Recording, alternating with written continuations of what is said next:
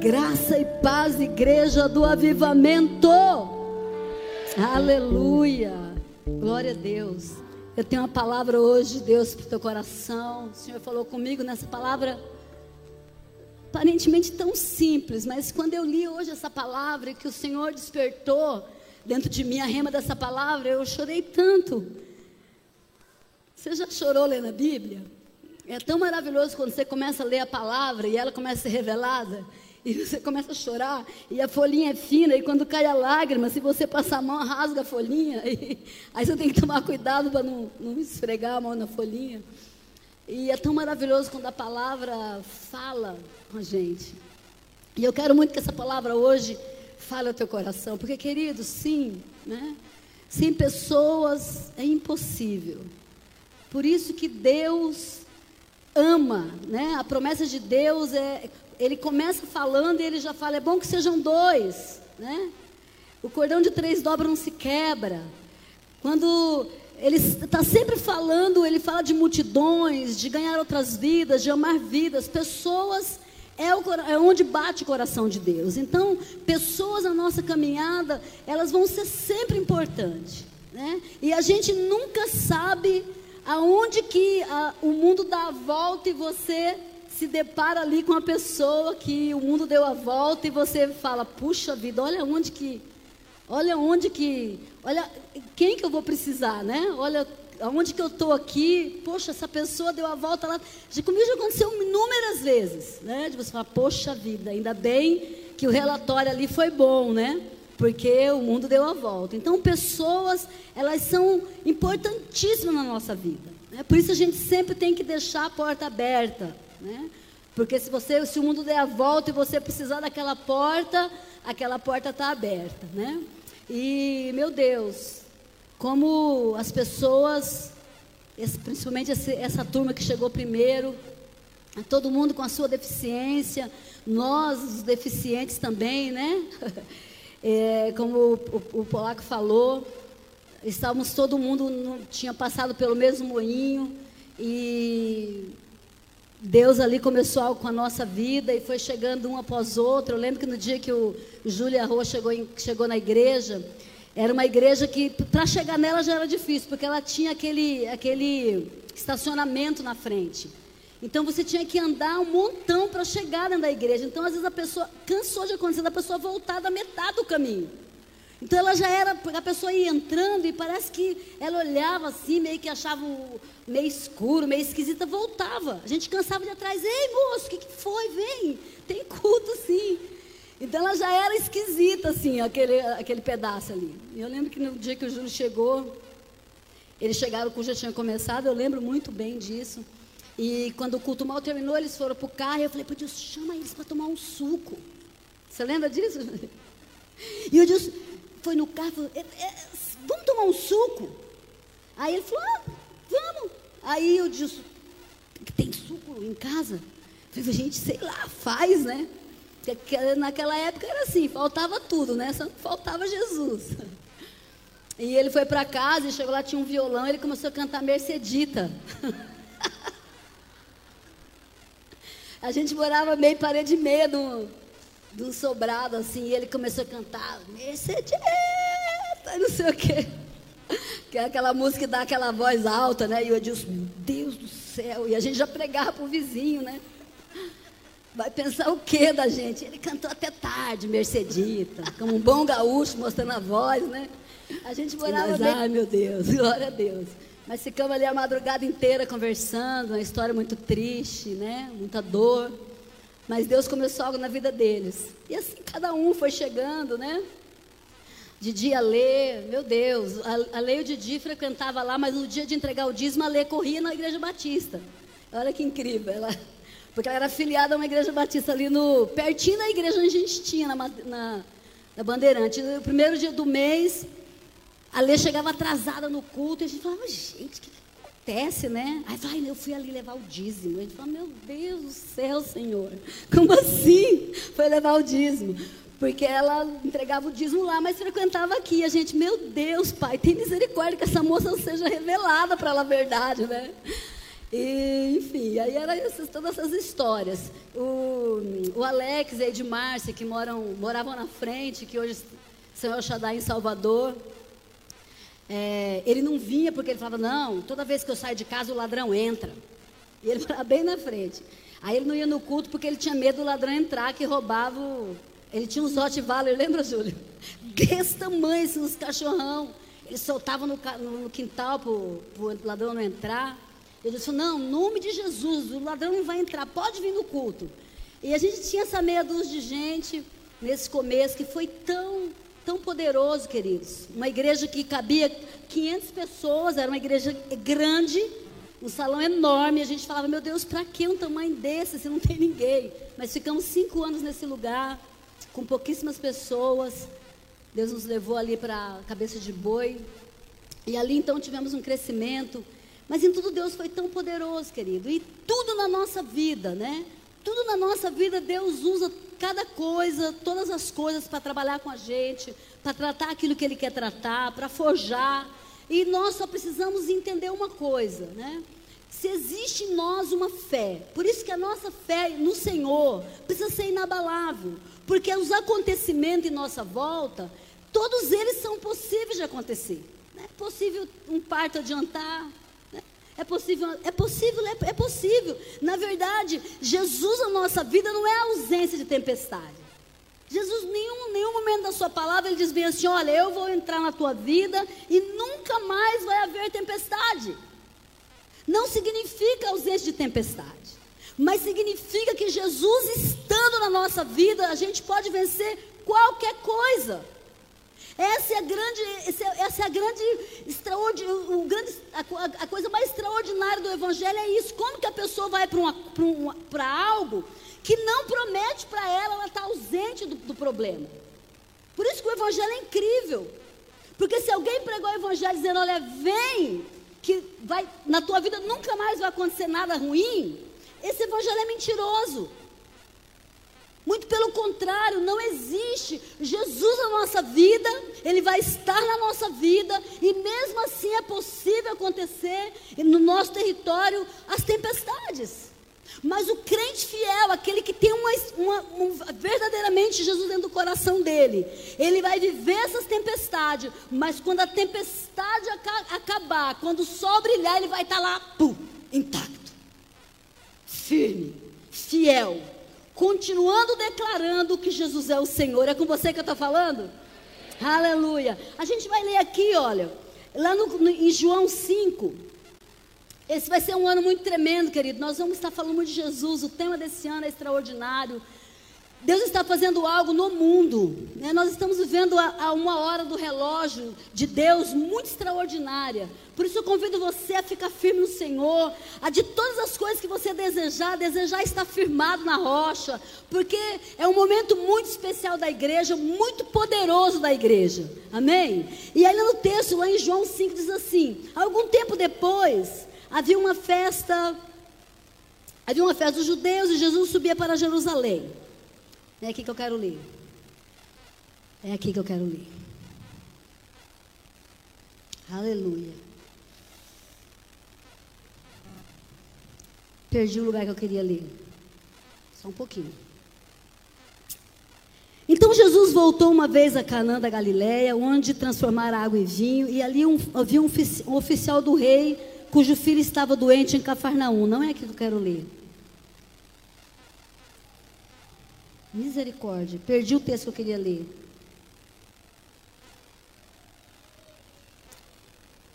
Não do paralítico que entrou dentro da, da do, do, do, Ali, tá, tá, tá, tá, tá. Achei. Não, não é esse. Misericórdia. Desgrava aí, ó, que você está gravando. Hã? É, que a gente estava a zaga no 4. É. É que eu estou lendo João. Jesus falou tanto comigo nesse texto. É aqui mesmo onde eu, tava, onde eu comecei a ler. Então, algum tempo depois, havia uma festa dos judeus e Jesus subia para Jerusalém. É capítulo 5, versículo 1. Existe em Jerusalém, perto da porta das ovelhas, um tanque chamado hebraico Betesda. Eu já estive nesse lugar. tendo cinco pavilhões. Nestes ficava grande multidão de enfermos, cegos, mancos e paralíticos, esperando pelo movimento das águas. De certo em certo tempo descia um anjo do Senhor e agitava as águas. O primeiro que entrasse no tanque, depois de agitadas as águas, era curado de qualquer doença que tivesse. Olha que poderoso. Estava ali um certo homem enfermo, havia 38 anos, diga 38 anos. Quando Jesus viu deitado, e sabendo que estava assim havia muito tempo, perguntou-lhe: Queres ser curado? O homem enfermo queixou-se: Senhor, não tenho ninguém que me ponha no tanque. Quando a água é agitada, quando a água é agitada, pois enquanto estou indo, desce outro antes de mim, porque só era curado o primeiro que chegava na água. Esse lugar não existe mais as águas, só existem as piscinas. O espaço onde acontecia isso. Ordenou-lhe Jesus: Levanta-te, apanha o teu leito e anda. Imediatamente o homem ficou curado e pegou o seu leito e andou. E aquele dia era sábado. Querido, nessa hora meu coração encheu de alegria, porque olha só. Esse homem disse bem assim: Eu quero ser curado. Mas acontece que cada vez que eu não tenho quem me leva lá. Porque cada vez que eu me, levo, eu me ajeito para ir, outro entra e recebe a cura. Ei, queridos. A gente, a gente fala assim, Michele, puxa, isso podia acontecer mais. Eu queria isso mais. Porque a gente acha que é nosso, alguma coisa que vai acontecer na nossa vida está sempre relacionada a alguma coisa. Eu queria tanto um casamento bem bacana, mais. Eu queria tanto ir para Israel, mais. Deus, eu quero ser curado, mas não tem cura para essa, essa, doença, eu não tenho dinheiro para pagar um médico, mas a gente sempre põe mais, esse homem disse também. Só que, queridos, qual que foi a revelação que o Espírito Santo me trouxe hoje? Eu acho que eu já dei para você também. Não precisa nada se Jesus está ali, nada. Não precisa nada, não precisou nada. O homem ali, Jesus ali quebrou todos os paradigmas da mente daquele homem. Porque ele disse: Jesus, eu quero ser curado mas não tem quem me ajude a ir lá na água. O Senhor falou para ele: levanta. Ei, queridos, presta atenção. Dá um, dá, um, dá um choque na tua mente aí. Dá um choque na tua mente. Deixa a tua mente pegar no tranco. Não precisa de nada. Jesus está dentro do teu coração. Você já tem uma convicção que Jesus é o teu Senhor e o teu Salvador? Tem essa convicção dentro do teu coração que Ele é o teu Senhor, então pronto. Todas as coisas se tornam possíveis se Jesus é o nosso Senhor. Amém? Porque se aquilo não acontecer naquele tempo, Jesus, aí você vai falar: Jesus, o Senhor está no meu coração. O Senhor é o meu Senhor, mas isso não aconteceu. Então, fica tranquilo, porque está tudo bem. Amém, Lêner? Porque Jesus, sabe, a nossa transformação Jesus trabalha na nossa transformação numa coisa que não existe para Ele, que é o tempo. Não existe o tempo para Deus. Ele é Senhor do tempo. Mas o tempo, Ele usa o tempo para trabalhar as nossas vidas. Nós precisamos do tempo. Nós precisamos amadurecer. A gente recebe uma coisa, precisa primeiro receber uma ofensa. Fui ofendido. A gente demora um tempo para sair daquela ofensa. Quantos assim aqui são igual a mim ou ninguém passa por isso? A gente leva um tempo para aquilo tornar dentro de nós um. Até, até, até, o Espírito Santo falar com a gente, a gente fica na mágoa, fica conjecturando, é ou não é? Com Jesus, então a gente precisa do tempo. Ao mesmo tempo que o tempo parece que é o nosso inimigo. que a gente fala bem assim, ai meu Deus, já faz tanto tempo. Já faz tanto tempo que eu quero isso e não acontece. Poxa vida, eu estou esperando isso, e isso não acontece ao mesmo tempo que o tempo é o nosso amigo, porque o tempo nos ajuda a gerar dentro de nós o que nós precisamos. Porque se nós não tivéssemos, se Deus, nós não tivéssemos o tempo para trabalhar as nossas emoções, é aquilo que nós precisamos gerar diante de Deus, queridos, nós não estaríamos nem entraremos no processo de salvação, meu. Porque imagina se nós cometemos uma coisa errada e nós não temos o tempo para o arrependimento, imediatamente já seríamos sentenciados. Quantos aqui já teriam sido sentenciados muitas vezes? Eu. Então, o tempo é bom. O tempo é bom. Só que Jesus não precisa de nada para fazer nada em nós, mas nós precisamos. Nós precisamos. Aí você vai falar bem assim, porque a primeira parte que eu li desse versículo, eu falei bem assim: Poxa, 38 anos esse homem, paralítico, 38 anos, e o texto deixa bem claro que Jesus sabia. O texto para baixo diz bem assim: Jesus conhecia, o conhecia e sabia. Então, poxa, Jesus sabe do meu problema. Ele sabe que faz 38 anos que eu estou ali. Aí dá, aí dá um nó na nossa cabeça, dá na tua. Só que esse homem precisava dos 30. Jesus não, a eternidade é dele. Jesus transita dentro da eternidade. No presente, no futuro, no, no passado, ele transita aqui. Não existe assim, ai, dois mil anos atrás, Jesus, aqui dois mil anos para frente, aí deixa eu vir para o meio. Não, ele transita dentro do tempo. Quem entende isso? Aleluia, querido. Nunca deixa o diabo falar para você bem assim. Não vale a pena crer. Tem muito tempo já que eu estou esperando. Eu vou desistir. Não vale a pena. Eu estou aqui na minha mocidade sendo santo e viu que não valeu a pena. Nunca deixe o diabo falar isso para você. Quando vir isso na tua mente, você fala, Satanás, bate em retirada. Porque o meu Senhor é dono do tempo. Ele não precisa do tempo para fazer milagre em mim. Eu preciso do tempo para que meu coração seja purificado, ajustado. Que meu coração vá entrando para um caminho de humildade, de obediência. Você pode concordar com isso? Você olha para trás e fala, puxa vida, eu era uma cabeça dura mesmo, mas olha como que o tempo me fez bem. Você vai estar, tá a gente está sempre na bifurcação com a questão do tempo. Às vezes, você, a propósito do diabo dentro do tempo é nos amargurar. A propósito de Deus é amadurecermos, aprendermos a rota da humildade, de tudo isso que, que eles falaram aqui, ó, da mansidão, da perseverança, né? O tempo nos faz caminhar dentro desses, dessas propostas de Deus. O inimigo quer nos amargurar. Quer dizer para você bem assim, tá vendo como não adianta esperar? Você ficou aí na tua mocidade, sendo santo, e aí, ó, o que, que adiantou? Nunca deixe o diabo te enganar com isso, queridos. Porque Jesus ele não precisa de nada. Que o moço falou bem assim: olha, eu quero ser curado, mas eu preciso que alguém me leve lá. O Senhor falou para ele: levanta. Ei, as pessoas são importantes para nós, sim. Finanças é importante sim. Entrar nas nossas conquistas é importante sim, ei. Mas Jesus não precisa de nada disso. Ai, porque se isso, se isso, se eu tivesse finanças, eu daria mais dias, mais oferta. Ai, se eu, se eu fosse mais bonito, eu não sei o que. Não, ei, nós não precisamos de nada.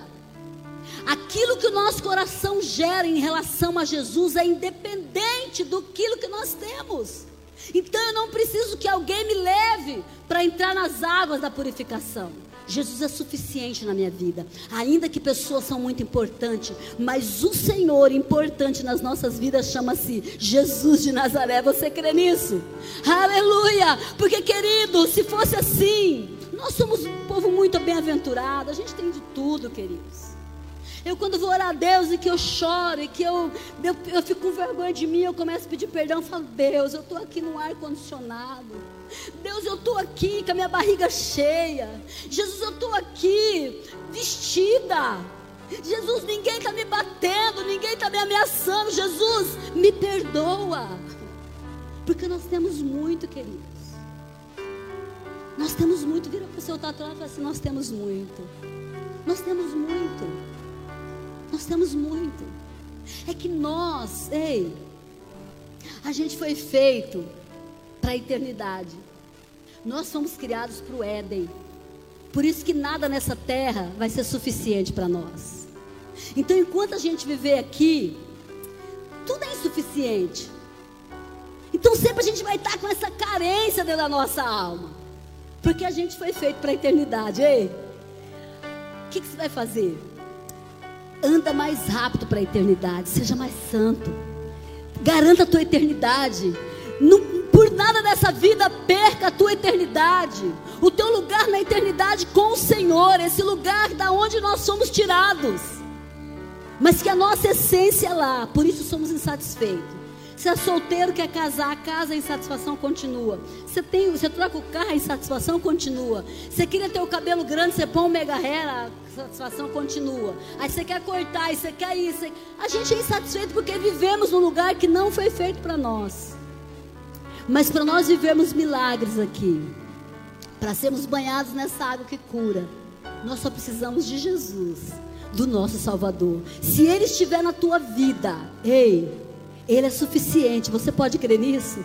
Aleluia! Eu achei tão extraordinário Jesus, porque Jesus podia dizer para ele. Eu fico pensando, poxa vida, não podia diminuir o texto aqui. Mas Jesus perguntou para ele: Você quer ser curado? É óbvio que eu quero. Quem que está doente que alguém pergunta se quer ser curado, que vai dizer que não quer ser curado? Mas Jesus precisa saber do que, que a gente quer, Dilo. Ele precisa ouvir, por isso a oração é importante. Por isso que você se dobrar diante do Senhor e dizer para Ele o que você precisa é altamente importante. Você precisa ter vida de oração. Você precisa se relacionar em conversa com Deus e dizer para Ele do que você precisa. E você pode dizer para Deus: ai Senhor, eu não sou feliz porque eu precisaria de ter mais finanças. Ah, eu não sou porque eu precisaria ser casado. Eu não sou porque eu sou casado, eu, mas eu queria ser solteira porque meu marido. Enfim, a gente é insatisfeito. Então, contudo, nós só precisamos dizer para o Senhor aquilo que nós queremos e que nós precisamos. Porque Ele não vai precisar de nada para fazer o milagre em nós. Ele falou, ok, então tá aí que você quer ser curado? Quero. Aí o homem enfermo queixou-se, ele já foi na oração, porque quando a gente ora, a gente ora assim, ora. Jesus, eu queria tanto comprar um carro, mas eu não tenho, mas é que a prestação seria caro, mas é que não sei o que. A gente dá uma embalada, não dá? Senhor falou, eu quero ser curado, mas ninguém me põe lá na água. Ninguém tem misericórdia de mim. Essa, essa cambada aqui é tudo uma cambada de gente ruim, ó. Ninguém está ligando para mim. Eu tô aqui, eu, faz 38 anos que eu sou paralítico ninguém liga para mim. A gente vai embalando, não vai? A gente tem orações muito. É, essa palavra que eu esqueci. Almática, né? A gente vai falando isso. Ei, nem precisa você falar isso. Sabe por quê? Até porque Jesus sabe das nossas mazelas, das nossos impedimentos aqui nesse mundo. Ele sabe que os juros são altos, que o carro é caro. Ele sabe que a gasolina está cara, que daí você tem que ter o seguro. Ele sabe que. Ele sabe de várias coisas. Mas quando a gente fala, a gente está falando porque a gente está fazendo autocomiseração. A gente está assim, né? Tentando convencer Jesus. É ou não é, gente? Hã? De lamúria, esse homem queria convencer. Ah, eu sou, eu quero ser curado, mas ninguém me leva na água. Queridos, ei, aí que que Deus, que que o Espírito Santo me ministrou aqui? Polaco. As pessoas são muito importantes, mas não está relacionada a ninguém. Está relacionada a Jesus. Entende? Porque senão a gente teria que ter um monte de Jesus na nossa vida. Não está relacionada, são importantíssimas, porque nós não vivemos sozinhos no mundo. Falei, Deus, como o Senhor me dá uma palavra dessa, sendo que são dias de pessoas tão importantes na minha vida? O Senhor me ministrou isso. São muito importantes. Mas se Jesus estiver, nenhum impossível será suficiente para te fazer viver longe de ver o milagre acontecer. Jesus é o suficiente para o milagre. Ele é o suficiente. Mas, ei, queridos, nós vivemos uma sociedade que a gente quer pessoas. A pessoa quer o cara eloquente para pregar, quer o, o, o, que canta mais bonito. Ele quer ir na igreja que é mais top. Quem que tá top agora? Ah, eu quero ir na top, eu quero ouvir não sei quem pregar, eu quero ouvir o cara que fala bacana. Ei, não está relacionada a isso. Não está relacionada a isso. Está relacionada a você encontrar Jesus está relacionado a você de fato ter um relacionamento com esse Jesus. Aleluia. Amém, queridos. Nós precisamos sair desses paradigmas do nosso momento. Está relacionado a Jesus. Porque Jesus chegando na tua vida não precisa de mais nada. Ei, ai, eu não prego porque eu não sei falar. Não precisa. Ai, porque eu não sei o que também não precisa. Ah, porque ninguém me coloca lá também não precisa. Jesus basta na nossa vida. Ele é o rei de toda a terra. Você crê nisso? Jesus é o rei das nossas vidas. Ele é suficiente nas nossas vidas. Nós precisamos nos relacionar bem com esse Jesus. E ao nos relacionarmos bem com Jesus, Gil, todas as pessoas que estão na nossa volta também vão se relacionar conosco. Porque não vai ser uma relação de dependência que eu dependo de você, então eu tenho que te manipular, você me manipular, porque afinal de contas dependemos. Não, não existe isso. Manipulação é do diabo, é de Satanás. Satanás sim é manipulador, nos manipula através dos pecados que nós cometemos e ele vai nos manipulando. Não, Jesus não manipula ninguém. Não existe manipulação em Jesus. Nós precisamos das pessoas porque nós somos rebanho desse Jesus. Mas não porque nós precisamos de alguma coisa que eu preciso te manipular para obter de você, entendeu? Não. Nem nós, como pastores, porque vivemos dessa obra nem os irmãos, porque depende de um líder espiritual, não. Nós todos juntos, eu quero convidar você a ficar de pé. Nós todos juntos dependemos do Cordeiro Santo. Nós todos juntos dependemos do Salvador, de Jesus de Nazaré, o nosso Rei.